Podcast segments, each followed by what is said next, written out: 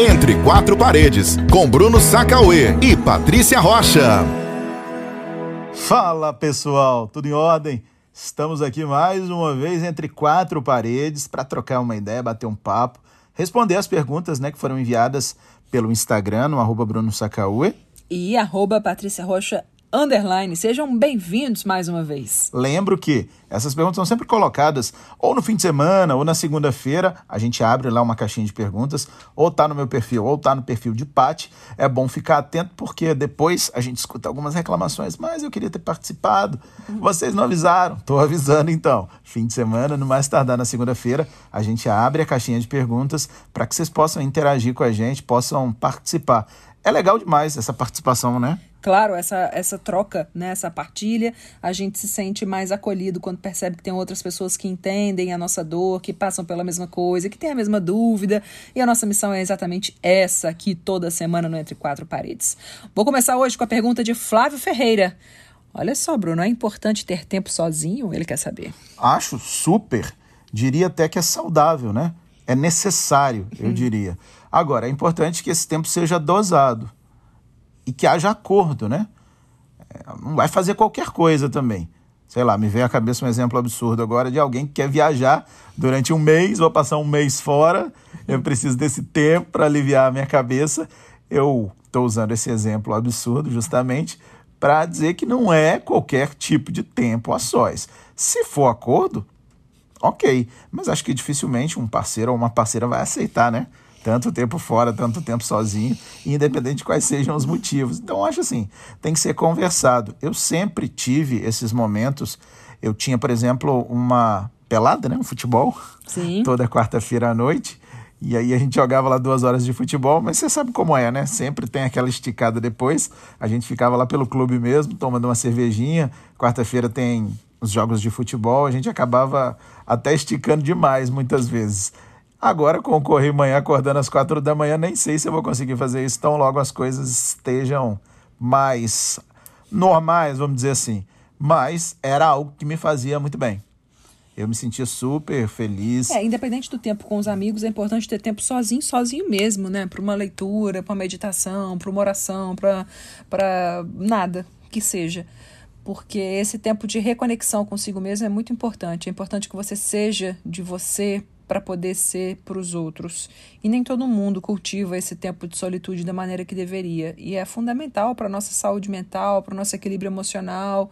E, e, as pessoas acabam negligenciando isso porque, claro, o autocuidado acaba ficando lá em último lugar na lista de prioridades quando a gente tem essa rotina atribulada de trabalhos, filhos e boletos e tudo mais. Mas acho que o Flávio está falando nesse caso aí daquele tempo que a gente faz quando a gente sai de casa, quando a gente vai para outros Exato. cantos. Não é porque isso que você falou, muitas vezes dá para fazer em casa, casa né? exato, né? mas é importante é, ter super, esse tempo. Super. Agora, é diferente dessa outra pergunta aqui, que eu não vou nem citar o nome, mas ela diz: meu marido prefere os amigos, eu não sei como resolver. É, aí são os extremos, né? Eu sou contra tudo que é extremo, eu sou a favor de bom senso.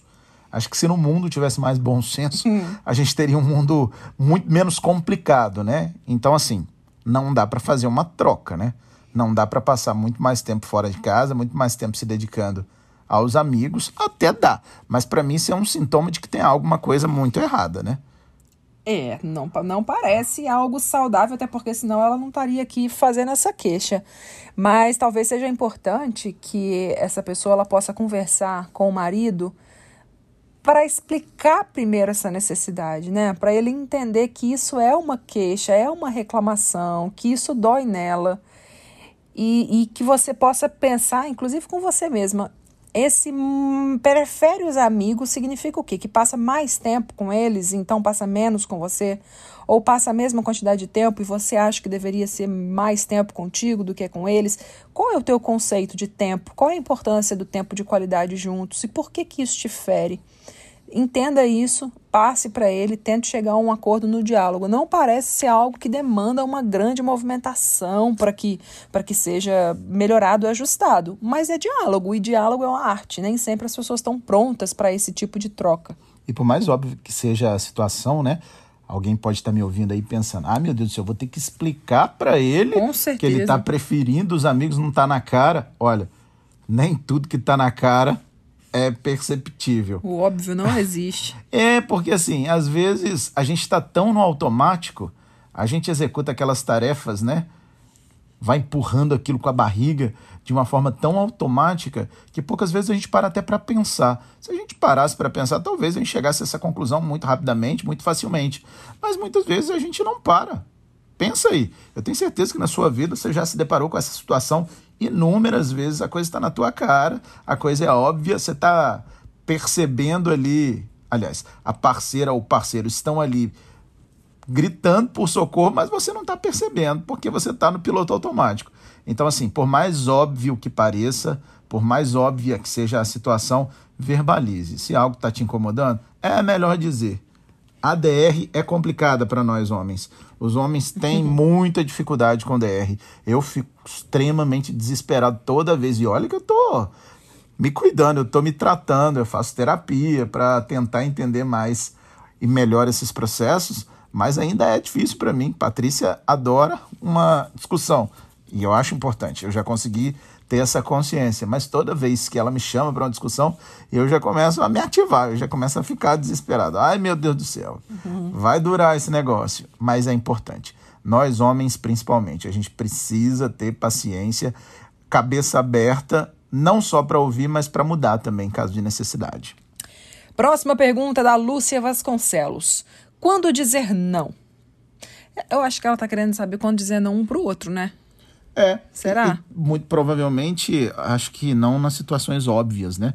Porque claro. se eu chegar pra você, tipo, sei lá, posso te dar um soco no nariz? Não, obviamente que não. Mas eu tô imaginando que ela tá se referindo a situações não óbvias, né, no dia a dia. Situações, uma coisa mais macro. Eu acho assim. que, na verdade, trata-se aqui de uma, da questão da individualidade de cada um, né? É, eu entendo que quando a gente tá num relacionamento, é, a gente tende a ceder. Isso é importante, é saber relativizar, entender que o outro vem de um outro sistema e que tem outros hábitos, outras necessidades, outras manias. Mas muitas vezes a gente tem que olhar para a gente em primeiro lugar. Isso não é egoísmo, isso é autocuidado, como eu disse mais cedo aqui. É você estar bem, inclusive, para poder cuidar do outro. E aí, quando você começa a fazer algo que te desvirtua na raiz, na sua essência, é o momento de você dizer: não, isso aqui eu não posso relativizar por você. Será que dá pra gente fazer de outra forma? Não, isso aqui me ofende, isso aqui me rasga. Tem como a gente fazer de outra maneira? Eu posso fazer assim? E aí é, é ajuste. Só que para a pessoa poder ter essa fala, ela precisa de um autoconhecimento muito apurado, que é aquilo: isso aqui eu posso, isso aqui eu não posso, isso aqui talvez. E nem sempre as pessoas têm essa visão clara sobre elas mesmas, né? E então eu acho que o não tá aí. É quando realmente você percebe que determinada coisa, por mais que seja banal, óbvia, comum na vida do outro, aquilo não pode ser para você. E aí é importante impor um limite, colocar a barreira, colocar um não. Pergunta difícil, né? Muito. Muito difícil de responder, principalmente se a gente não tem uma situação concreta para analisar. Eu acho que, partindo de tudo isso que a Patrícia falou, né? Você está lúcido, lúcida o suficiente para entender aquela situação olhando lá de cima, assim. Estou entendendo completamente aí. Aí você vai ter que pensar sobre vários aspectos, acredito eu. Primeiro, isso te fere de alguma forma? Se te fere, eu acho que você já tem um bom caminho para dizer um não. Agora, tem que ver se o não também fere o outro ou a outra. Então tem que ser analisada aí a situação completa, sabe? É difícil, por isso que eu estou dizendo, você dar uma resposta em cima de achismos, né? não baseada em situações concretas. Mas eu acho que tudo deve ser conversado.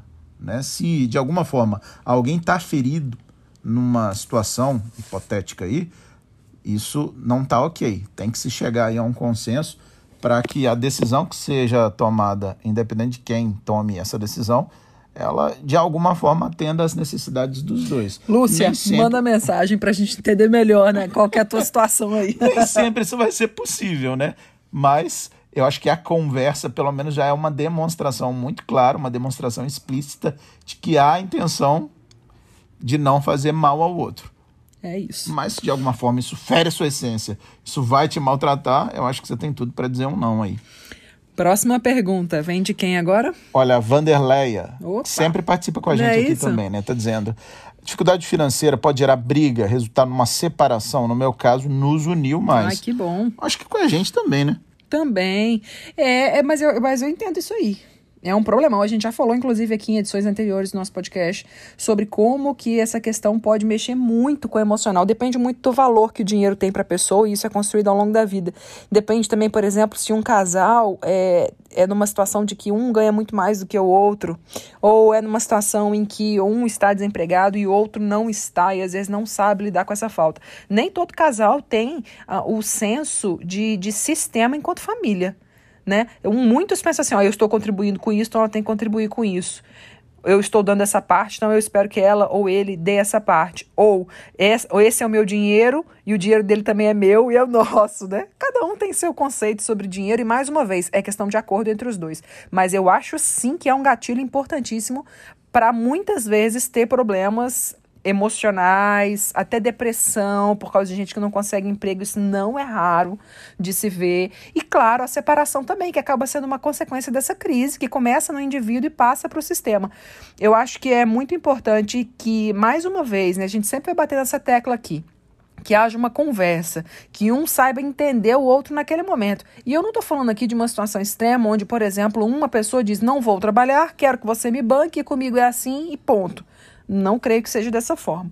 Mas numa situação em que realmente, como por exemplo agora na pandemia, em que muita gente ficou desempregada, numa situação, por exemplo, é, de um, um rebaixamento salarial, que também aconteceu, isso pode trazer consequências para o casamento para a relação. Porque às vezes isso impõe numa reformulação, numa nova configuração do padrão de vida da família inteira, né? E às vezes as pessoas não estão preparadas para esse ajuste, para mudar a criança da escola, para alugar um outro apartamento. Isso muda tanto a vida de alguém. Mas que bom que no caso seu, Vanderleia, vocês conseguiram se unir ainda mais em torno desse objetivo. Eu acho que essa, inclusive, deveria ser a missão de todo casal. Quanto maior a dificuldade, maior a sintonia, maior a cumplicidade, maior a amizade, porque certamente dois unidos com mais força têm mais probabilidade de sair de uma encrenca dessa. Que muitas vezes, convenhamos, não está necessariamente no nosso controle, né? Depende que a gente tenha um emprego, depende que o cliente apareça, enfim, questões. E aí, mais uma vez, eu bato na tecla do diálogo, que é muito importante para que um entenda a situação do outro diante daquele contexto novo.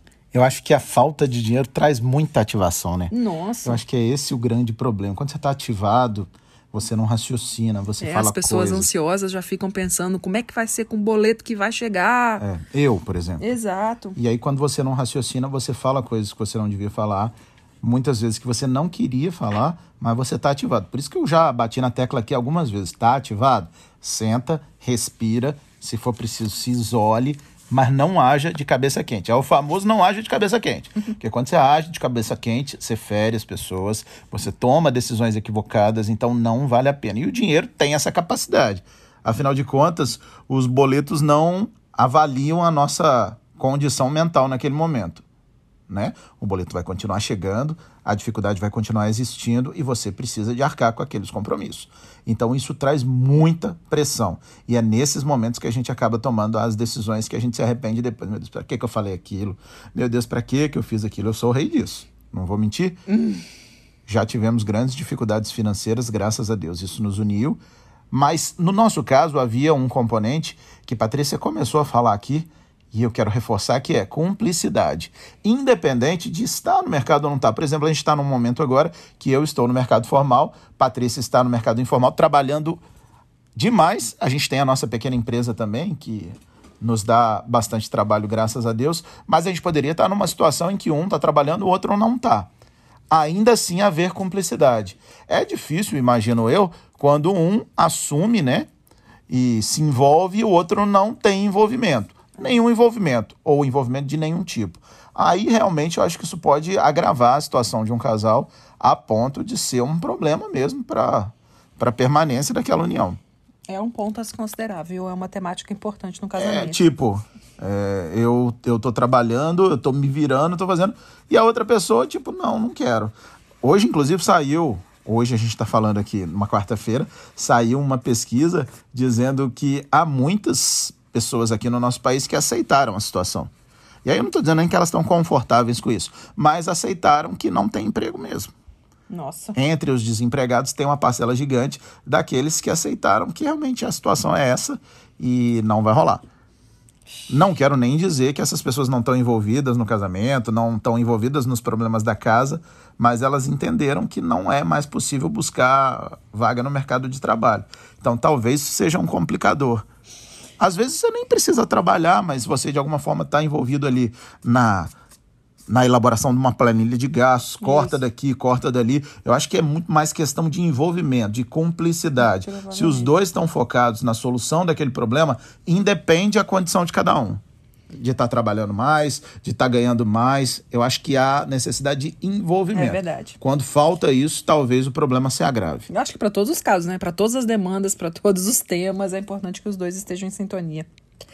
Falando em sintonia, Sônia Costa quer saber, Bruno Sacaui, o segundo casamento é melhor? o nosso caso é meio particular, né? Porque o nosso caso, o segundo casamento é, é com a mesma casamento. pessoa. é com a mesma pessoa, né? Então, é. assim, a gente, num segundo casamento tão específico quanto o nosso, a gente consegue enxergar o passado, reconsiderar o passado é, entender a necessidade do presente e projetar o futuro de uma forma mais consciente. Eu diria assim. Isso difícil. Isso. Anota aí e, e abre aspas para mim. É, acho que numa outra situação, né, quando há um novo relacionamento, quando as pessoas, os atores do, do relacionamento são diferentes, você inicia um novo processo, né? É. Já com a experiência, obviamente, de ter se relacionado em nível de casamento, mas cada caso é um caso. No nosso caso, não. É o mesmo caso com Mas é outras é ferramentas. Né? É. é. outra relação. É, inclusive, eu acho que não tem muita regra, porque se tivesse, né, todo mundo tava casando de novo com a certeza de que seria melhor. Essas são histórias, histórias, histórias, pessoas e pessoas. Eu entendi, inclusive, que quando ela tinha perguntado isso, ela estava querendo falar exatamente sobre o segundo casamento com a mesma pessoa. É, não especifica, não né? É, Sônia. Diga aí. Mande mensagem. Eu acho que eu entendi assim, Sônia. E aí eu acho que a tendência é essa, porque vamos dizer que você casou com uma pessoa. Esse casamento acabou. Eu não, não digo nem que ele não deu certo, ele deu enquanto durou, mas esse casamento acabou. E aí você resolve casar de novo com a mesma pessoa, a tendência é que você esteja mais disposto, que você tenha evoluído, que você tenha amadurecido. Eu acho que é uma, uma tendência lógica, mas também não é regra, não, porque, né, como eu disse regras em relacionamentos não existem. Mas enfim, se ela está se referindo ao nosso, se é uma pergunta pessoal, acho mil vezes mil melhor vezes melhor, segundo sem casamento. dúvida nenhuma. E embora ainda exista problema com Mas força. Mas vão existir sempre, não tem como. É uma questão de adaptação, ajustes a, a, vida inteira, até porque o ser humano é muito complexo, muito. É, é, tudo é uma questão de como você é, se ativa ou não com essas demandas, com essas necessidades, e aí é uma questão de evolução individual de cada um. E no segundo passo, a evolução do casamento, da relação, como um sistema à parte. Novamente eu digo: se tiver o seu alcance, faça terapia. Para ah, aprender é, a dar novos significados às situações com as quais você sempre teve dificuldade de lidar. Eu falo isso aqui sempre, mas, gente, eu estou num processo, talvez eu esteja nos primeiros passos da minha caminhada. Eu tenho muita dificuldade em vários momentos do dia a dia, do casamento. Estou feliz? Estou extremamente feliz, estou certo do que eu quero? Extremamente certo. Mas a dificuldade, ela existe e vai continuar existindo. Até o dia que a gente vestiu o paletó de madeira, Nossa, como se Maria, diz, né? É, mas não é? Essa sou eu isolando aqui a madeira. É verdade. Tem uma dica aqui numa pergunta, sabia, Sônia? Você liga agora na pergunta da Lourdes, que eu acho que pode ter uma, um, um, ponto aqui que talvez seja uma, uma luz para os relacionamentos. Lourdes Carneiro, vocês viajam juntos com tanto trabalho? Acho que tem dois, dois lados aí para a gente o avaliar. O tanto trabalho e a viagem, né? É, não, assim, é, eu acho que é o fato de trabalhar junto, porque Sim. a gente trabalha junto, tem que ser analisado. E, tipo, se o trabalho, essa correria, permite que a gente viaje junto. É. Eu acho que são dois pontos para se analisar aí. É, a gente tem muito trabalho mesmo, mas felizmente, assim, antes eu, antes eu trabalhava, eu acho até que é, na carga horária menos do que eu trabalho hoje, que eu sou dona do meu próprio negócio.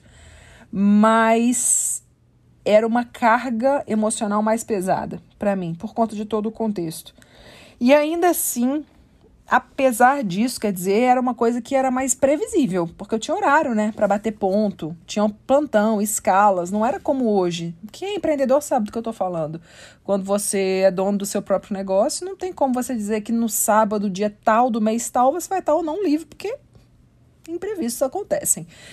Mas ainda assim, a gente vive num esquema hoje que dá para conciliar nossas agendas e a gente consegue se organizar para estar tá junto sempre nas viagens, nas, nas confraternizações, nos momentos importantes, casamentos e tudo mais.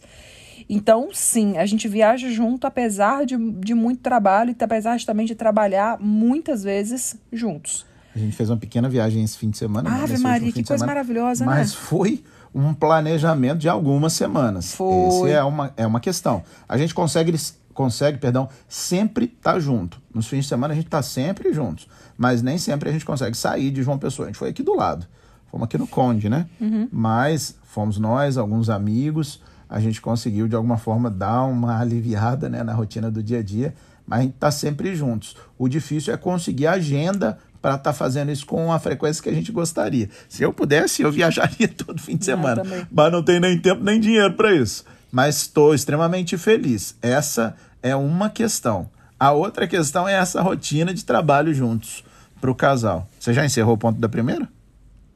Já, não era isso? Não, tudo bem. Então eu posso chegar a esse segundo ponto, então, Ave, que é a rotina pode. de trabalho juntos. Manda. Aí, realmente, assim, algumas questões precisam ser analisadas. A gente trabalhou durante muito tempo juntos, é, mas em horários tão diferentes que a nossa rotina quase que não batia, né?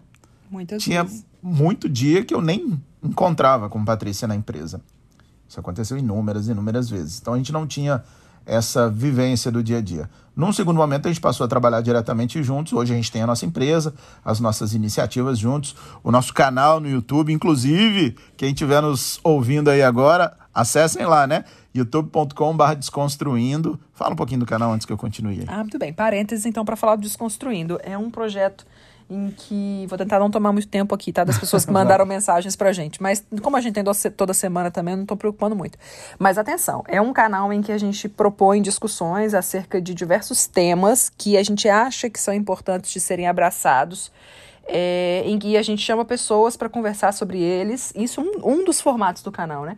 E a gente tem um programa e com o objetivo, eu diria, de jogar luz sobre alguns temas, sobre algumas realidades de pessoas, para fazer com que essas pessoas se sintam acolhidas, saberem que não estão sozinhas, uh, saberem que há outras pessoas passando por esses mesmos problemas, que há outras que lutam por elas.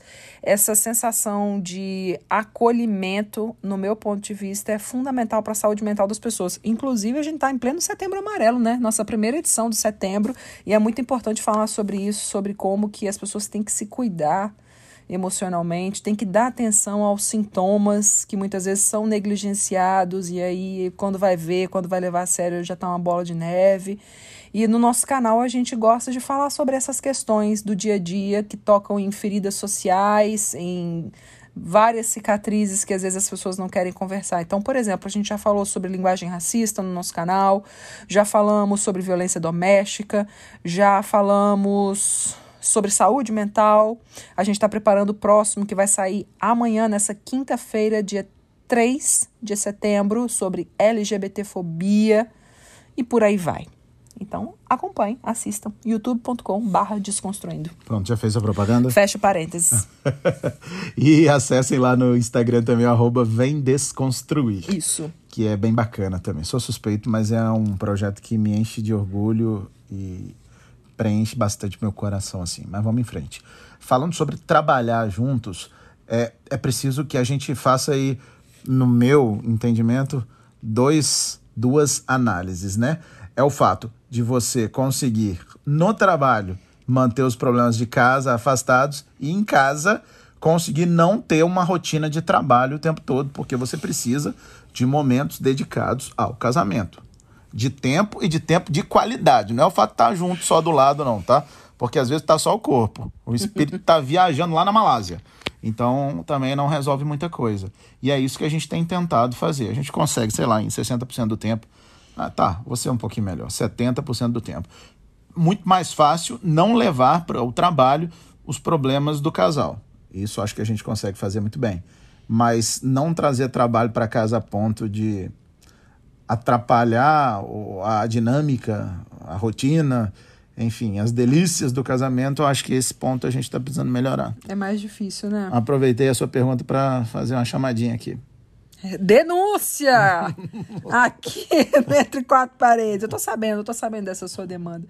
E realmente é uma questão mesmo, que a gente tem que ficar vigilante o tempo todo, né? Que se bobear, a gente tá aqui, ó. Em vez de assistir uma série, falar do nada, comentar sobre o vizinho, falar do filho. Quando você vê, você fala, ih, menina, aquele relatório, ih, aquele cliente que eu não. Eita, tá esperando um orçamento. Deixa eu, deixa eu ver aqui o e-mail. Aí quando vê, já foi.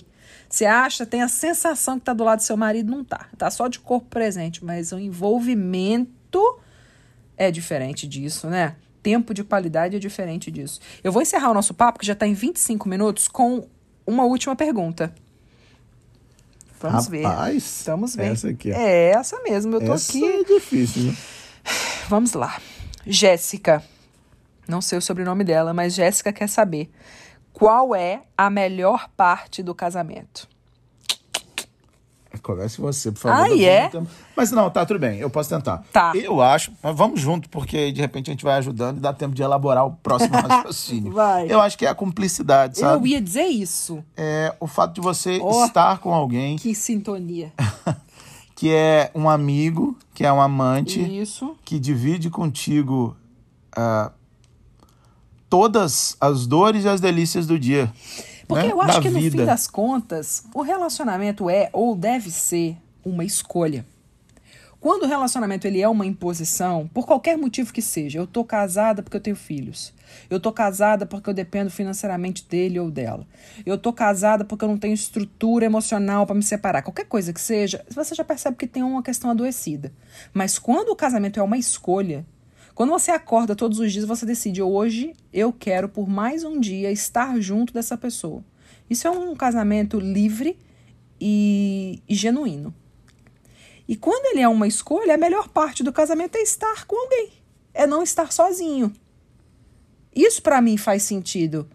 É você dizer assim: eu estou num casamento porque eu quero. E por que, que eu quero? Porque eu prefiro dividir a minha vida com outra pessoa.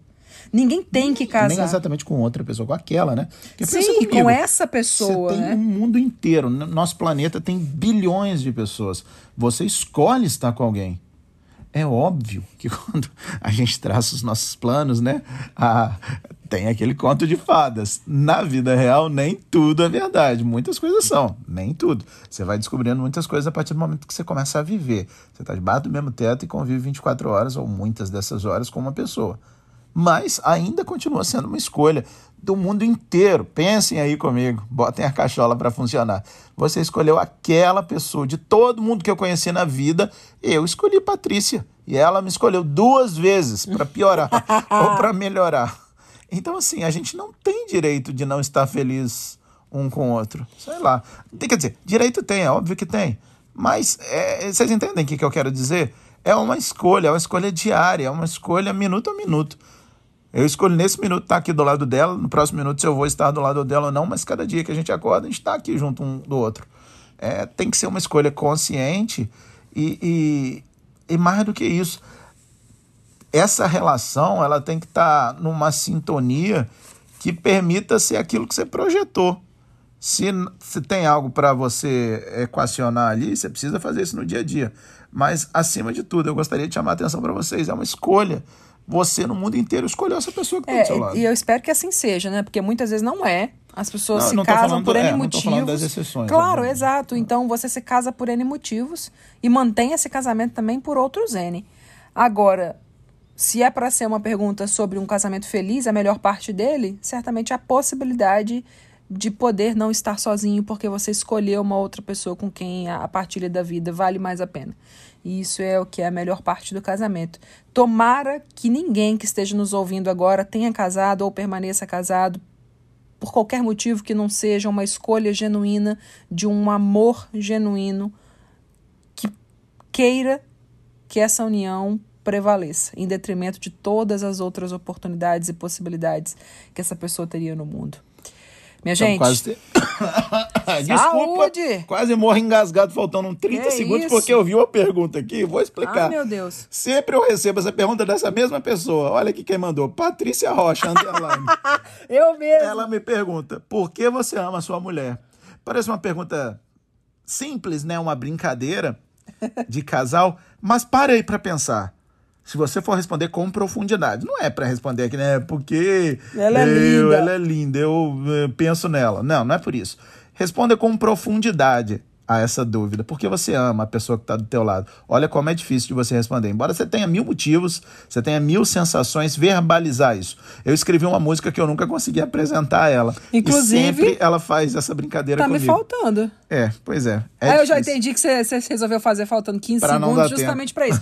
Fica essa pergunta no ar. Na próxima semana eu vou mandar de novo na caixinha de perguntas dele. só essa mesmíssima pergunta. Quem sabe um dia tenha sorte. Você também pode participar mandando para arroba Bruno Sacaúa ou arroba Patrícia Rocha. No começo da semana a gente deixa a caixinha lá e aí a gente responde aqui no Entre Quatro Paredes, tá bem? Um beijo grande, meu povo. Outro pra você também. Até semana que vem. Entre quatro paredes.